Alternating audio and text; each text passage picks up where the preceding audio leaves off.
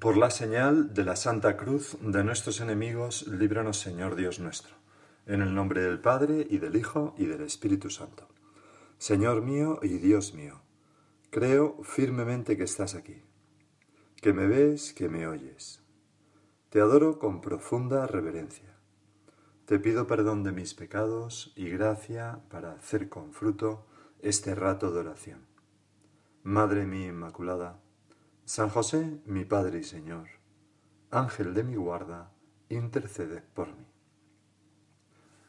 El Evangelio de la misa de hoy tiene un pasaje tomado de San Mateo, capítulo 6, en el Sermón de la Montaña, donde el Señor nos enseña a rezar. En aquel tiempo dijo Jesús a sus discípulos, Cuando recéis, no uséis muchas palabras, como los gentiles, que se imaginan que por hablar mucho les harán caso a veces, Señor, pensamos que la oración es hacer un discurso bonito. La oración es tener como un poco de rollo que contar al Señor. Y, no es así. La oración es tantas veces un gemido, una mirada, un decir Jesús te quiero y ya está. Un mirar, un crucifijo, un mirar a la sagrada forma en la custodia, en esta octava del corpus, acompañando al Señor. No siempre no, es rollo la oración, no, no, es hablar necesariamente. Muchas veces sí, se habla, claro. Yo ahora estoy hablando contigo, Señor, pero, pero mm, no hace falta usar muchas palabras.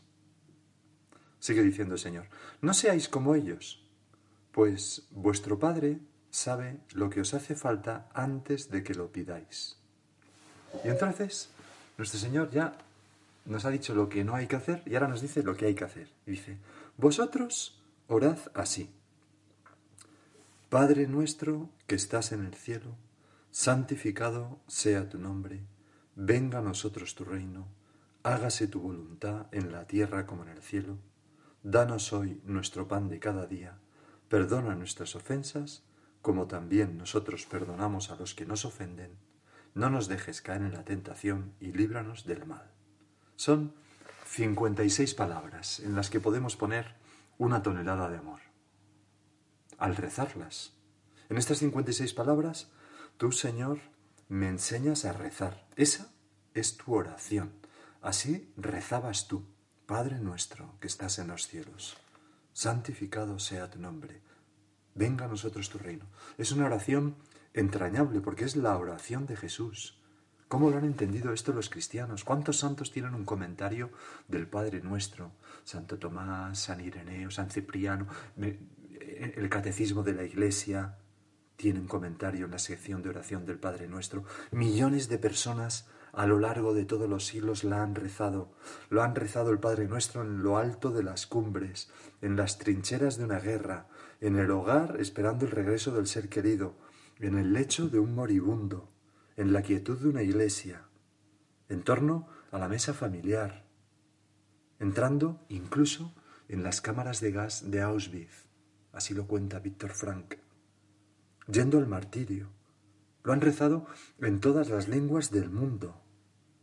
Si vas a Jerusalén y vas a la iglesia donde se conmemora el Padre Nuestro, verás que hay unos azulejos con el Padre Nuestro escrito en todos los idiomas del mundo. Cuando nosotros fuimos, había una de las mujeres que venía, es vasca y canta extraordinariamente y cantó el, vasco, en vasco, que estaba allí el azulejo, el Padre Nuestro en vasco. Y fue muy emocionante, muy emocionante. Hubo alguna persona que me dijo, me he emocionado mucho ¿no? de, ver esto y, y, de escuchar el Padre Nuestro. Y me acuerdo también un converso que se bautizó con 32 años que me decía, me he emocionado mucho al rezar en la misa donde fue bautizado por primera vez el Padre nuestro con todos los demás cristianos. Lo más importante de esta oración que tú nos enseñaste, Jesús, es el principio. Padre nuestro.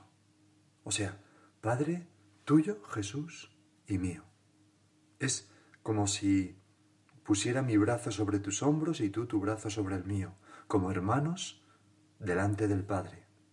Así rezo cada vez esta oración, cada vez que digo Padre nuestro, es como si Jesús pusiera su mano como mi hermano mayor sobre mis hombros. Y nosotros, Señor, como un hijo a su Padre, con esa misma confianza mm, tenemos que hacer nuestra oración. Siempre. Es la oración de un hijo de Dios.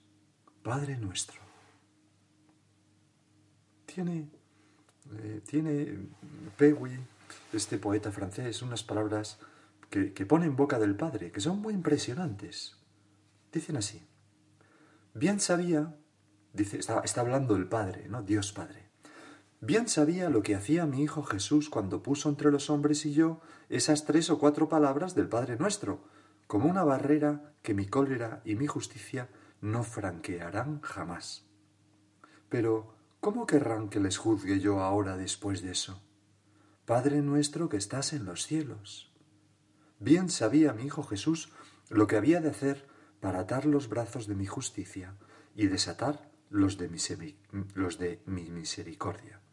Así que ya no tengo más remedio que juzgar a los hombres como juzga un padre a sus hijos, y ya se sabe cómo juzgan los padres. Realmente, eh, el día que el Señor nos, nos enseñó el Padre Nuestro, cambió la historia de, del mundo, cambió la historia del modo de rezar los hombres. Y como un hijo con su padre, con esa misma confianza, nosotros en esa oración que tú nos enseñaste, Jesús, rezamos, danos hoy nuestro pan de cada día. Porque la oración no es algo separado de la vida.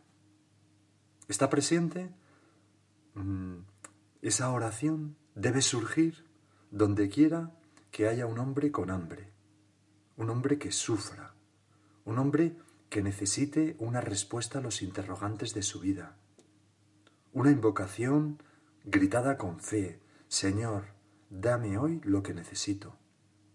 Fuerza en mi corazón, se lo decimos ahora, luz en mi inteligencia, para hacer el bien, para no decaer y perseverar en tu servicio y en el servicio a los demás, para no traicionar ni a los míos ni a ti, que esperan de mí, pues, un hombre de corazón abierto, una mujer de corazón abierto, generoso, entregado, sacrificado, alegre, que transmite felicidad.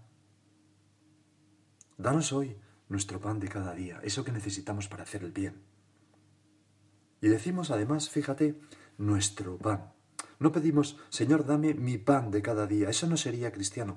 Rezamos en plural. Padre nuestro, danos nuestro pan. Que es como decir, Señor, dales pan a los que no tienen. Por ejemplo, tantas personas que ahora, por culpa de la crisis generada con, esta epidemia, pues están pasando necesidad. Dales techo a los que no tienen hogar. Dales salud a los enfermos, especialmente a los que estén todavía enfermos de esta epidemia. Dales trabajo a quienes están sin él. Pero también esas cosas un poco más espirituales, dales amor a quienes no lo reciben. Dales dirección y sentido a quien se siente perdido y vacío en la vida. Dale luz a quien está a oscuras. Todo eso pedimos cuando rezamos el Padre nuestro. Danos hoy nuestro pan de cada día. Qué bonita petición. Y además añadimos eso que es tan, tan, muestra una confianza tan grande en Dios Padre, ¿no? Nuestro pan de cada día. Solamente el de hoy, Señor. Mañana te lo volveré a pedir. Me basta con hoy. No soy ambicioso ni avaro. tenemos una metáfora, una imagen de esta oración tan bonita en el, maná que Yahvé hacía descender cada día a los judíos cuando peregrinaban por el desierto. Pero recordarás que el maná se recogía, se comía lo necesario ese día y no se podía guardar al día siguiente porque se pudría. El maná era para cada día y cada mañana al amanecer recogían el maná que iban a comer durante ese día. Pues nosotros rezamos así, danos hoy nuestro pan de cada día. Es como una invitación a nosotros mismos a, a tener confianza y esperanza en el Señor. También rezamos en el Padre nuestro, perdona nuestras ofensas.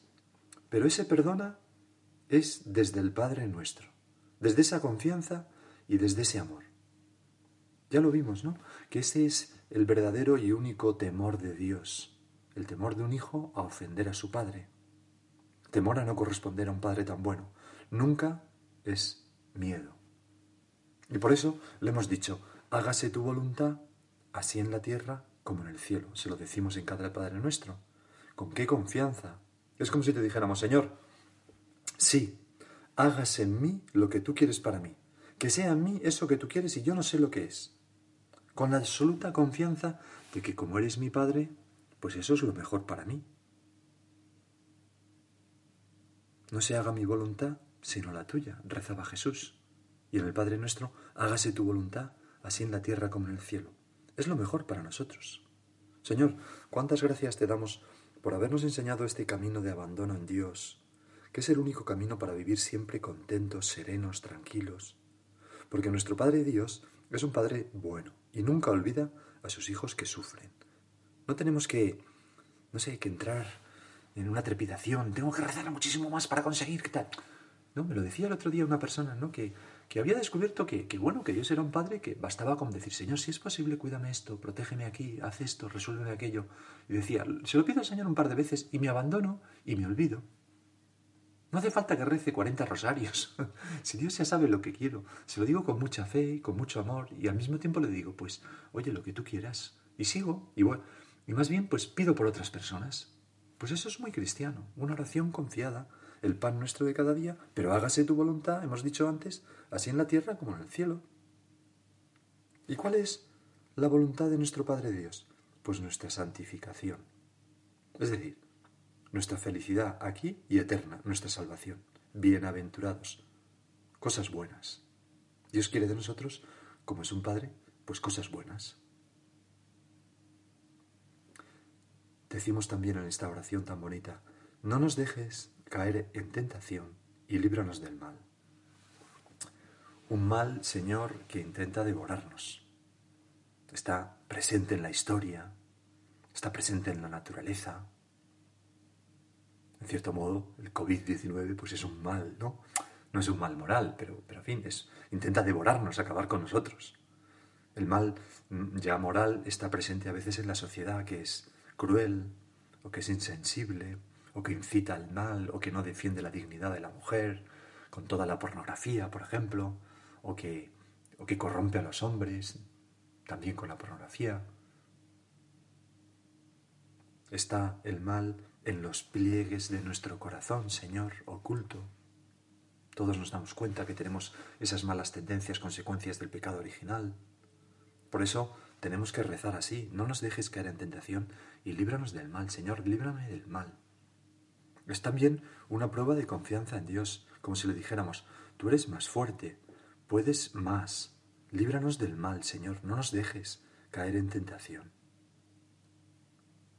Es muy bonito. Además lo decimos una vez más en plural, no nos dejes a todos. Fíjate qué bonito. Tenemos hambre, es la primera petición.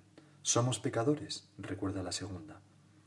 La tentación nos rodea, advierte esta otra petición. El Padre Nuestro no nos pinta un mundo de color de rosa, pero nos anima a confiar en Dios, a pedirlo.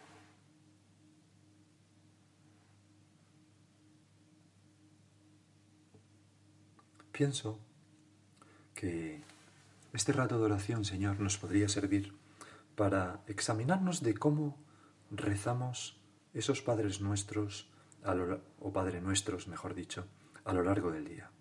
Mira, si rezas el rosario, al menos lo, rezas cinco veces. Y si rezas después por el Papa, por otro, pues otras veces. Si vas a misa, ahí lo rezas una vez. Y, y tantas veces a lo largo del día que nosotros podríamos rezar más veces esta oración, que es la mejor oración, es la oración del mismo Cristo. El Padre nos reconoce como hijos cada vez que rezamos la oración que le rezaba Jesús. No podríamos decir estas 56 de palabras con una tonelada de amor tantas veces al día.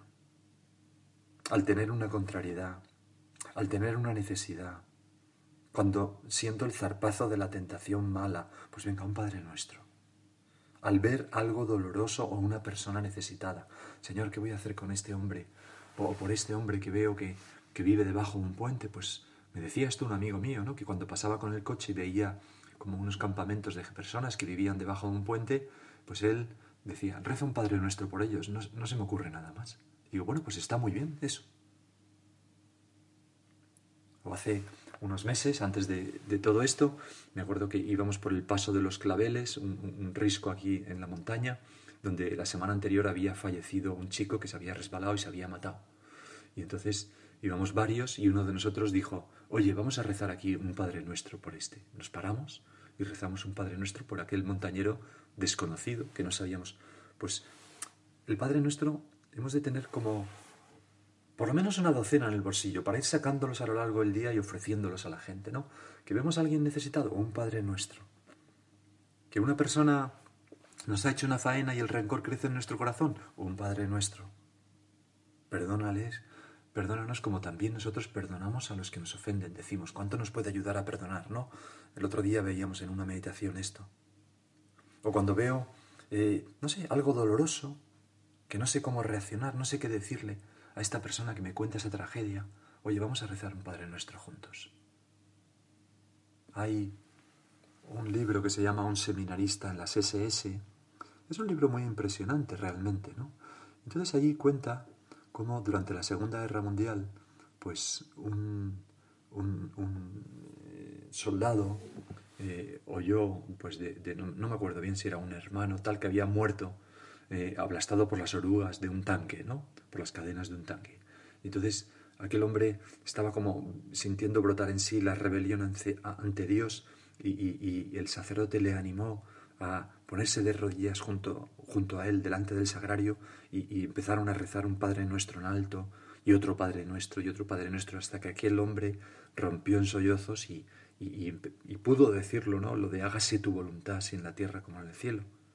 Pues a veces el Padre Nuestro nos ayuda mucho a esto también.